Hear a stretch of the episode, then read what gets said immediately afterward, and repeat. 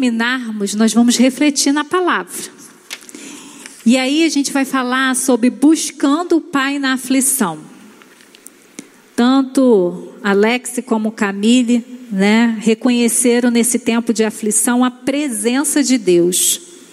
E aí que a gente vai trabalhar nessa noite com uma, uma breve reflexão sobre buscarmos a Deus na aflição. O tempo de enfermidade é um momento de mais vulnerabilidade que vivemos na vida. E na maior, maioria das vezes, né, é, a aflição vem por conta de uma enfermidade. Quando a, nossa, a enfermidade chega na nossa vida ou na vida de pessoas queridas, enfrentamos medo, enfrentamos impotência, enfrentamos insegurança. É nesse tempo que percebemos quanto somos limitados. A gente vivenciou isso de maneira global ano passado, quando a gente ouvia tantas pessoas saudáveis, né? Falecendo ou ficando debilitado, e a gente percebia Algo que é tão real, mas às vezes a gente acaba se esquecendo o quanto nós somos limitados.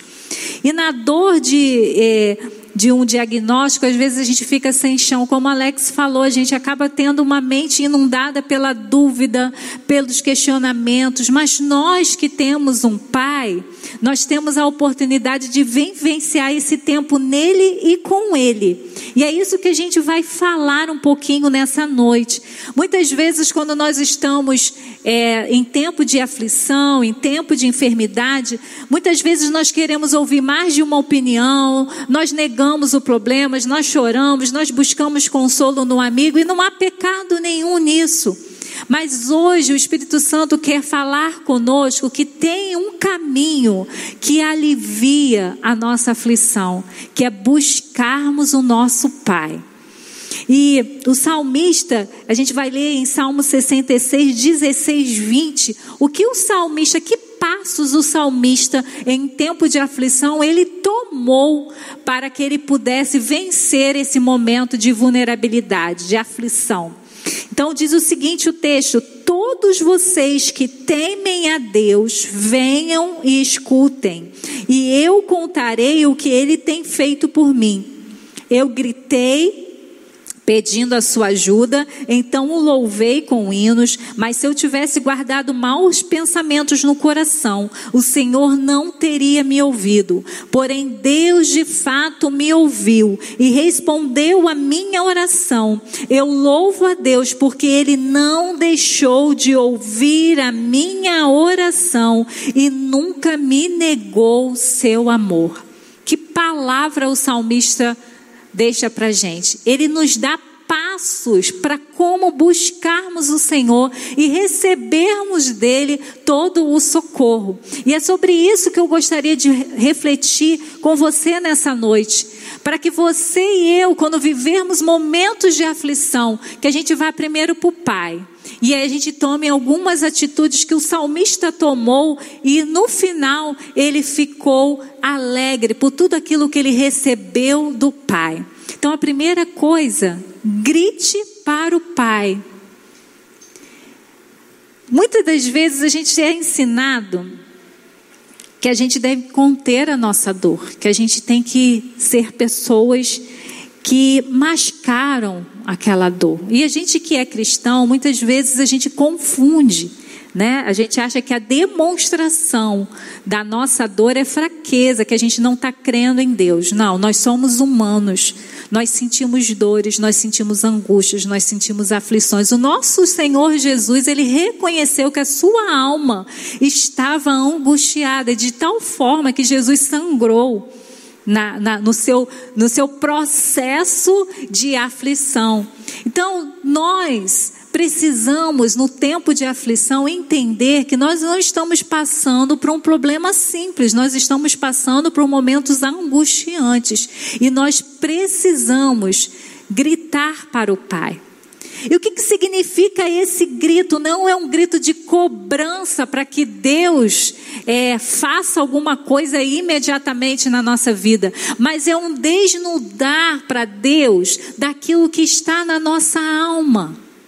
E eu te pergunto, você já teve coragem de gritar para Deus, não gritar com Deus, mas gritar para Deus.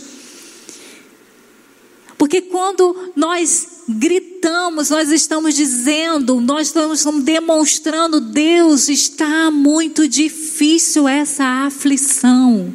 Eu não estou mais suportando e eu preciso gritar para o Senhor, não porque o Senhor é surdo, mas para demonstrar ao Senhor a minha sinceridade da, do que está acontecendo na minha alma. Deus ama quem que, se quebranta diante dele. Deus ama quem, quem é sincero diante dele, que tire tira todas as máscaras diante dele. Agora a gente está tendo que viver com máscara, a gente está vendo como que é ruim. Fisicamente a gente está com aquela máscara, mas Deus quer que a gente vá para a presença dele no tempo de aflição e tire as nossas máscaras, tire as nossas vergonhas, tire o nosso medo de ser vulnerável e grite para o Pai. E nós vemos várias pessoas na Bíblia que tiveram essa atitude, nem no, secreto, mas tiveram essa atitude no meio do público. E foram ouvidas. Lembra do século de Jericó? Que gritava: Filho de Davi, tem misericórdia de mim. Ele gritava tanto que ele incomodava o povo. Mas Jesus parou tudo para ouvir aquele homem, porque aquele grito podia ser incômodo para outros que não tinham coragem de se rasgar diante de Deus. Mas Jesus, ele não podia continuar, porque ele ouvia um grito de alguém clamando pela presença manifesta do Pai. Aquela mulher que tinha uma criança endemoniada, e aquela mulher ia atrás de Jesus pedindo para que libertasse, e o discípulo falou: atende logo essa mulher, Jesus, porque a gente não aguenta mais essa mulher gritando atrás da gente.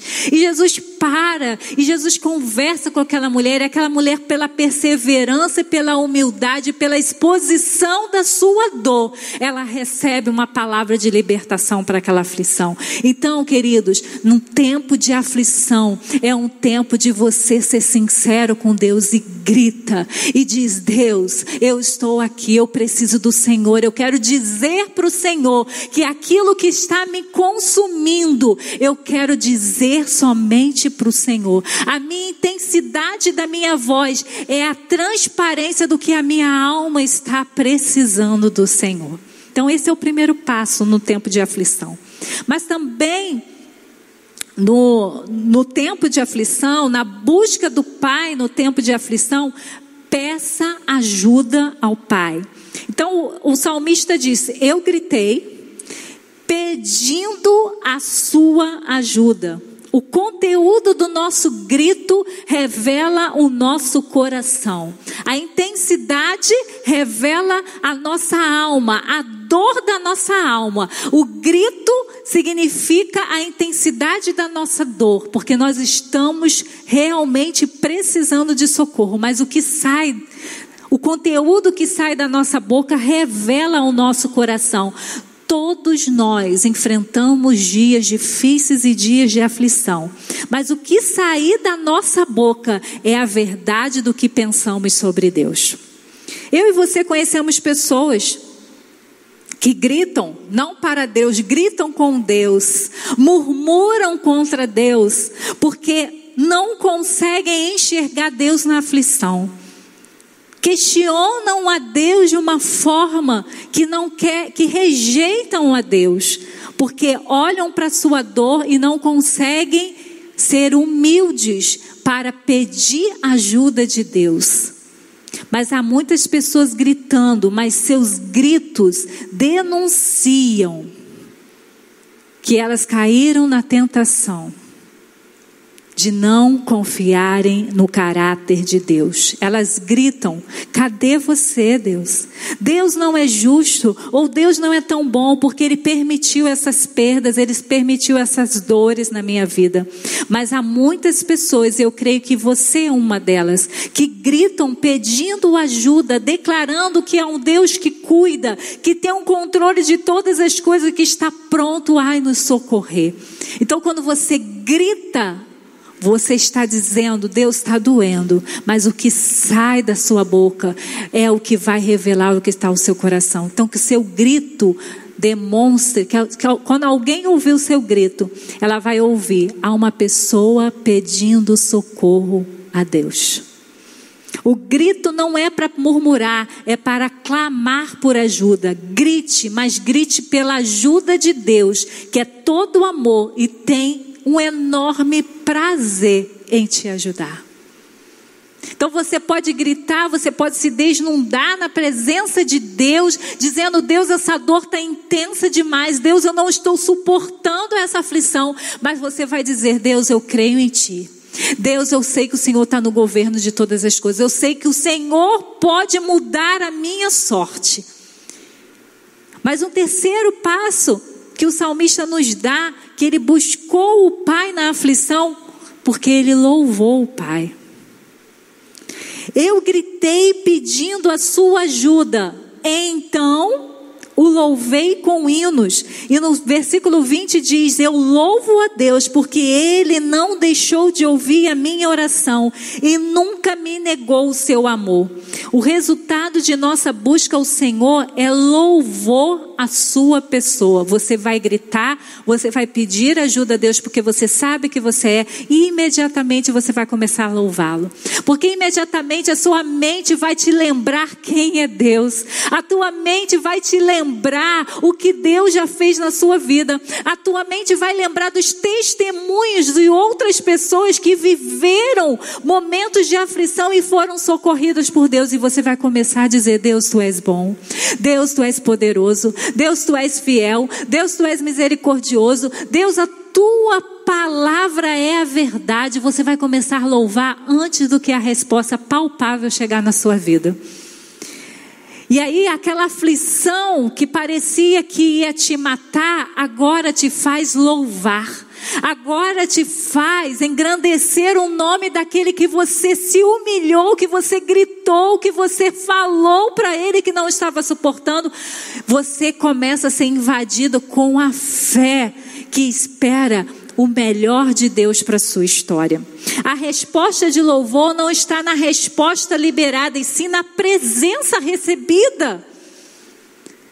Alex e Camille contaram duas experiências diferentes, mas eles reconheceram que a resposta veio não só quando veio o positivo da gravidez, a resposta não veio só quando o oxigênio ficou normal, a resposta veio quando foram sentidos a presença de Deus na caminhada do processo, tanto da cura do Covid como da cura da esterilidade. É assim, quando nós gritamos para Deus, quando a gente diz: Deus, eu não estou suportando essa aflição, Deus vai invadindo a sua mente com a presença dEle. E a presença dEle já vai ser a sua resposta. E você começa a louvar o Senhor. O salmista louva no processo, porque ele diz: Eu gritei, pedi ajuda, então louvei ao Senhor. Mas lá no versículo 20 ele disse: Eu louvei ao Senhor, porque ele me ouviu. Mas antes dele ver que Deus o tinha ouvido de maneira palpável, ele já tinha decidido louvar ao Senhor. Eu convido você, eu não sei que enfermidade você está, mas comece a louvar o Senhor. Eu não sei qual é a enfermidade que o seu familiar está, mas comece a louvar ao Senhor, porque a resposta para a sua dor não é somente uma cura palpável, é a cura da presença do Pai em você. A melhor resposta em templo de aflição é recebermos atenção e amor de papai, coisa difícil da gente viver é quando a gente chega num ambiente e a gente não é visto. A gente não é reparado, a gente não é ouvido, a gente sabe o que é isso, o que é a gente precisar de uma atenção de uma pessoa que pode resolver um problema para a gente e a gente é descartado, a gente é ignorado. Isso é uma dor terrível. Mas eu quero dizer para você, toda vez que você se derrama diante de Deus, toda vez que você pede ajuda de Deus, você começa a louvar a Ele, porque você entende que o Deus Todo-Poderoso, poderoso, Criador dos céus e da terra, está se inclinando para ouvir a sua dor.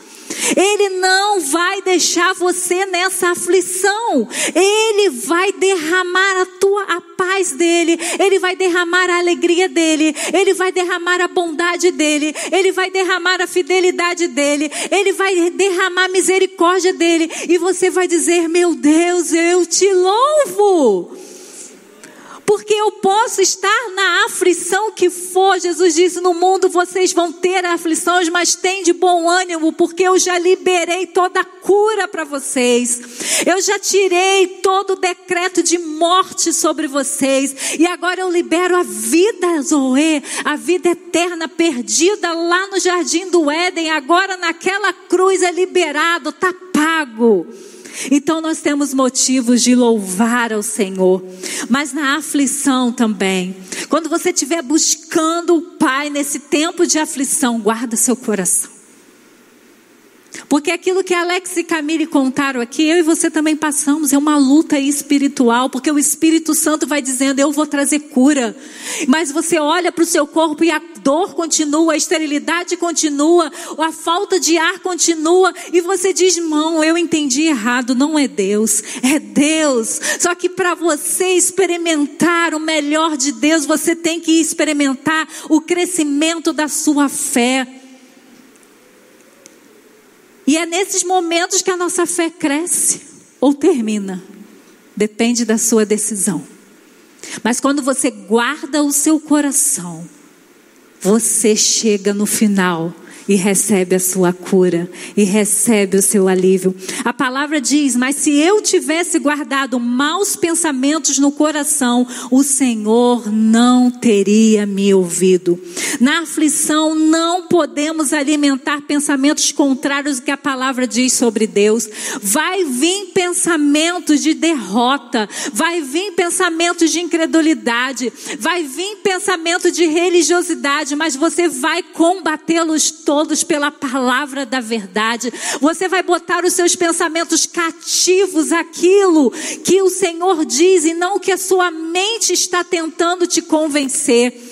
Porque o diabo sabe que a gente é frágil, o diabo sabe que a gente pode ser inconstante, mas nós em Cristo Jesus nós somos mais que vencedores e podemos declarar: eu não estou vendo, mas o meu Deus disse, então vai acontecer. Então eu vou sair dessa aflição, eu vou sair desse, desse estado depressivo, eu vou sair desse estado de pânico, eu vou sair desse estado de dúvida, porque o meu Deus está declarando palavras libertadoras e de vida sobre a minha, sobre a minha existência. Podemos não entender o momento, podemos não conseguir enxergar a bondade, a fidelidade, o poder, a misericórdia, o amor de Deus, mas não podemos permitir que Satanás se aproveite desse momento de dor, de fragilidade, de aflição momentânea para nos convencer que Deus não se importa conosco. Deus nos ama profundamente, que Ele demonstra esse amor dando o seu único filho para morrer por nós, para pagar a nossa dívida impagável Aquela cruz era para mim para você, mas Jesus tomou o nosso lugar e liberou o acesso para o nosso Pai. O salmista nos adverte: se a gente acalentar a mentiras sobre Deus e pensamentos pecaminosos, perderemos as respostas de Deus. Para recebermos da parte de Deus, não podemos estar com o pecado não confesso enraizado no nosso coração. A desobediência nos afasta de ver Deus. Deus está pronto para liberar, mas se nós não estivermos nele, nós não veremos a cura, nós não veremos o alívio, porque nós estamos rejeitando aquele que pode nos trazer consolo. Em tempos de aflição, proteja seu coração dos ataques de Satanás, que tentarão fazer você acreditar que Deus não é bom. Mas Deus é bom em todo tempo, todo tempo Deus é bom. E por último, Busque o Pai na aflição e receba e celebre as respostas dos céus. Porém, Deus de fato me ouviu e respondeu a minha oração. Com ações de sinceridade, de pedido de socorro, de louvores, de perseverança, Esteja pronto para receber as respostas dos céus. As respostas dos céus são sempre respostas extraordinárias, milagrosas, que produzem alegria, satisfação, gratidão e um desejo enorme que outras pessoas ouçam obras lindas que Deus fez na nossa história. As respostas dos céus são muito maiores e melhores do que aquilo que imaginamos ou pensamos. Quando você decide buscar o Pai no tempo de aflição, você não ficará decepcionado, mas ficará extasiado, porque todas as respostas dos céus são resposta do amor do Pai para o seu coração. Então a palavra de hoje te deu passos para agir diferente no meio de sua aflição. Talvez no meio da sua aflição você tenha murmurado. Você tem cansado, você tem desanimado, você tem deixado de estar na presença do Pai. Mas nessa noite Deus te convida a você desenvolver esses passos de busca ao Senhor e receber as respostas lindas de Papai. Hoje nós ouvimos dois testemunhos, mas eu sei que todos nós que andamos com o papai podemos ser chamados aqui à frente. Você vai testemunhar de respostas que você não poderia trazer, que nenhum médico poderia trazer, que nenhum ser humano podia trazer, mas você vai testemunhar das respostas dos céus que vai chegar na sua história. Então grite para o Pai, está doendo, não esconda essa dor do Pai, chore, grite, fale, Pai, está doendo demais, eu não estou suportando, mas grite não murmurando, grite pedindo socorro, grite com humildade, dizendo, Deus, só o Senhor pode me livrar dessa aflição. Louve o Pai, guarde seu coração e recebe, celebre as lindas respostas de papai. Mas deixa eu te falar uma coisa: a resposta vai chegar, mas quando chegar, conte. A gente tem capacidade de contar tanta desgraça, mas quando Deus chega na nossa história, muitas vezes a gente fica mudo. Não é para contar para todo mundo, é para botar no status do, do, do, WhatsApp, do Instagram, do Facebook, todos os dias as respostas que Deus fez chegar na sua história. Porque no tempo de aflição, só Ele te ouvia, mas no tempo de celebração, Todos precisam ouvir aquilo que Deus fez na sua vida. Deus é digno de adoração, Deus é digno de louvor, só Ele é digno de ser exaltado. E somos nós, os seus filhos, que precisamos abrir as nossas bocas e contemplar, e celebrar, e compartilhar o que Ele tem feito na nossa história. Vamos louvar o nosso Deus nesse momento, declarando que nós cremos que no tempo de aflição nós temos um Pai conosco e um Pai que ouve ouve a nossa oração.